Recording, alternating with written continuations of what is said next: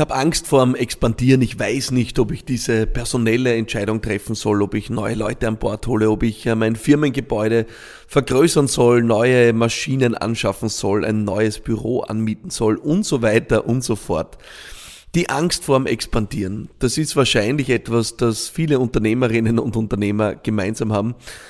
Ja, wir haben immer wieder auch Sorge, ob wir wirklich den richtigen Schritt setzen, weil wir einfach nicht wissen, wie das morgen aussieht. Das ist Teil des Unternehmertums und deswegen sprechen wir in dieser Folge von Business Gladiators Unplugged genau darüber. Wie gehe ich um mit dieser Angst vor der Expansion? Wie gehe ich um mit dieser Ungewissheit vom Morgen?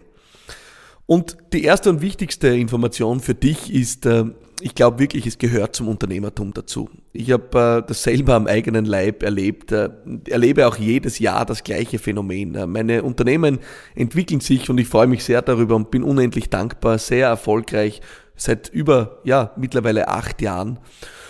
Und dennoch komme ich immer wieder am Ende eines Jahres äh, von der großen Euphorie über das erfolgreich gelaufene Jahr direkt in die Angst und Sorge, wird es denn im nächsten Jahr genauso sein?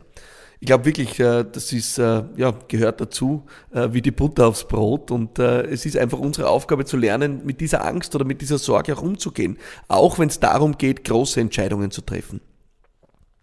Ich habe selbst in diesem Jahr, im abgelaufenen Jahr, eine wirklich große Entscheidung treffen müssen. Äh, auch eine Expansionsentscheidung für mein äh, ja, größtes und langjährigstes Unternehmen. Die Frage, ob wir auch in ein neues Bürogebäude ziehen und äh, uns dort aufstellen für die nächsten ja, fünf bis sieben Jahre oder fünf bis zehn Jahre an Expansion.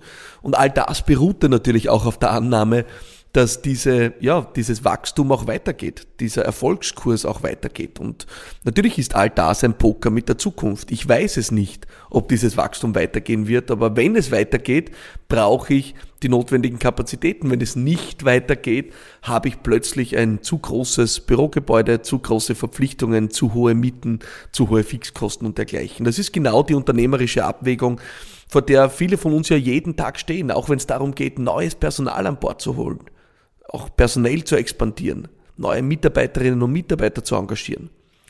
Es ist immer die gleiche Frage, die wir uns stellen. Schaffe ich das? Ist das der richtige Schritt? Ist es jetzt der richtige Schritt? Und die Antwort ist natürlich, wir wissen es nicht. Wir können nicht in die Zukunft schauen.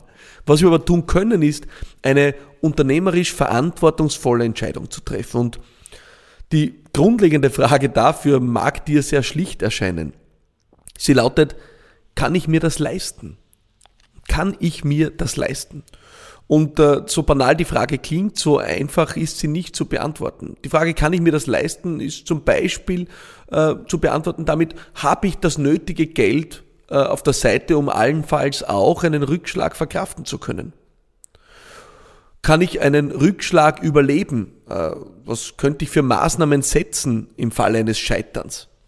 Also gibt es Handlungsspielraum, äh, wenn die Sache schief geht, oder ist, wenn die Sache schief geht, kein Handlungsspielraum mehr vorhanden. Und die eine Sache ist ganz klar, wenn kein Handlungsspielraum mehr vorhanden ist im Fall eines Scheiterns, dann ist es tatsächlich Poker. Dann ist es Hochrisiko und dann äh, musst du dir die Frage stellen, ob du an diesem Glücksspiel äh, mit einer Wette auf die Zukunft teilnehmen willst. Und ich glaube, da haben viele jetzt gerade im abgelaufenen Jahr im Corona-Kontext äh, Erfahrungen gemacht, die sie wahrscheinlich heute anders entscheiden lassen würden. Wir können die Zukunft nicht vorhersehen und wir müssen als Unternehmerinnen und Unternehmer einen vernünftigen Mittelweg finden zwischen Risikofreude und verantwortungsvollem Handeln. Ich habe mir zum Beispiel die Frage gestellt bei meinem Büro, was passiert, wenn die Umsätze zurückgehen? Wie viel kostet es mich, aus einem Vertrag wieder herauszukommen? Wie viel würde es mich kosten, dieses Büro dann durchfinanzieren zu müssen, obwohl die Umsätze nicht da sind? Wie lange müsste ich dafür arbeiten, um einen allfälligen Kredit abzutragen? Ich habe also diese Informationen der Konsequenzen massiv ausgeleuchtet. Ich habe mir auch die Frage gestellt, welche Worst-Case-Maßnahmen würde ich setzen, wenn es tatsächlich schief geht. Also könnte ich Untermieter hineinnehmen, eine Sache, die ich dann letztlich noch in den Vertrag hineinverhandelt habe. Könnte ich äh, gegen Strafe früher vom Vertrag ausscheiden. Auch das äh, ein Aspekt, den ich in der Verhandlung eingebracht habe. Also ich habe versucht, mein Risiko so weit es geht zu minimieren und mir Handlungsspielraum zu verschaffen für den Fall, wenn die Sache nicht aufgeht. Ich erlebe immer wieder, dass natürlich äh, Unternehmerinnen und Unternehmer gerade am Anfang oft, man will fast sagen, mit blinder Hoffnung aufs Glück investieren. Also sich äh, völlig irrational einfach übernehmen mit Investitionen, wo es keinen Anhaltspunkt dafür gibt, dass die sich äh, ja, auf irgendwelchen logisch herbeiführbaren Entwicklungen äh, amortisieren würden, also auch wieder abzahlen würden, sondern wo ausschließlich das Prinzip Hoffnung agiert. Und hier muss man sich als Unternehmer aus meiner Sicht natürlich kritisch fragen, was ist das Motiv meiner Expansion? Ist das Motiv meiner Expansion, weil ich mir eine Welt baue, wie ich gerne mein Unternehmen sehen möchte oder wie ich gerne als Unternehmerin, als Unternehmer gesehen werden möchte? Oder ist es eine Expansion, die notwendig ist, weil es einfach auch das Geschäft erfordert? Und das Geschäft spricht in Zahlen. Also erfordert es der Umsatz, die Nachfrage, erfordert es die Auslastung, die voraussichtliche Auslastung, die Entwicklung auch meiner Umsatzströme. Oder ist es vielmehr etwas, das vielleicht von meinem Wunsch beseelt ist, ja, wie ich es gerne auch sehen möchte? Ich habe selber mal so ein Manöver gemacht. Äh, bei meiner Expansion äh, nach Berlin äh, mit ähm, einer Außenstelle habe ich gleich mal groß investiert und einen großen Bauchfleck auch gelandet, weil die Umsätze nicht sofort entsprechend eingetreten sind und eigentlich mehr Einsatz von mir erfordert hätten. Aber ich wollte unbedingt diese Expansion nach Deutschland. Und ich habe dann eingesehen, dass das ein Fehler war, dass es mehr davon getrieben war, wie ich gerne mein Unternehmen gesehen hätte, aber dass mein Unternehmen längst nicht dort war. Heute macht mein Unternehmen ein Vielfaches der Umsätze in Deutschland äh, von damals und wir betreiben nach wie vor nur eine Außenstelle. Und werden diese jetzt in diesem Jahr aufgrund der Nachfrage schrittweise zu einem vollwertigen Standort wieder ausbauen. Weil es die Nachfrage verlangt, nicht weil es mein Ego verlangt.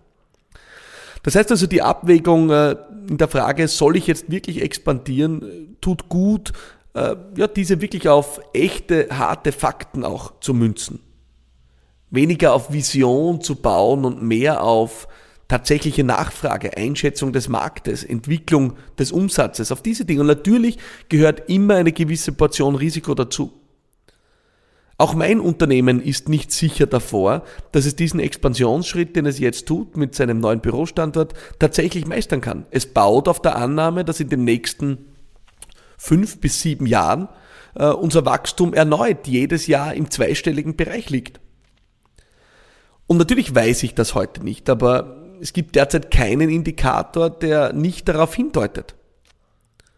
Kann ich mich irren? Selbstverständlich. So wie wir uns alle geirrt haben bei der Annahme, wie sich das Jahr 2020 entwickeln wird. Wir können bestimmte Dinge nicht vorhersehen. Solche Dinge kann ich nicht einpreisen. Aber ich weiß auch, dass sollten die Prognosen des Umsatzes nicht eintreten, dann wird uns dieser Expansionsschritt nicht das unternehmerische Leben kosten. Es wird nicht die Firma stürzen und in den Abgrund stürzen. Es wird uns in eine schwere Schieflage bringen, aber es wird uns nicht über die Klippe stoßen. Und unter dieser unternehmerischen Verantwortung habe ich diese Entscheidung getroffen. Das heißt, zusammenfassend möchte ich dir bei dieser Frage, wie entscheide ich mich für oder gegen eine Expansion, egal ob personell oder in Investitionen, zunächst die Frage mitgeben, ist es tatsächlich eine nachfragegetriebene Expansion, also reagierst du damit auf Signale vom Markt, von deinen Kunden oder baust du vielmehr deine eigene Vision und äh, da würde ich immer Vorsicht walten lassen. Äh, das kann oft auch ein Ego-Thema sein, wo wir uns eine kleine Welt bauen, wie wir uns oder unser Unternehmen gerne sehen möchten. Und wenn es wirklich nachfragegetrieben ist, dann ist es einfach nur die Frage, kann ich es mir leisten? Was passiert, wenn es nicht funktioniert? Was kann ich tun, um den Schaden dann abzufedern? Was kann ich äh, an Vorsorge treffen? Und wenn diese Fragen ausreichend beantwortet sind, dann geh den Schritt und geh mit voller Kraft. Und äh, schau nicht zurück, sondern schau nur nach vorne, so wie ich das jetzt tue in meinem aktuellen Expansionsschritt.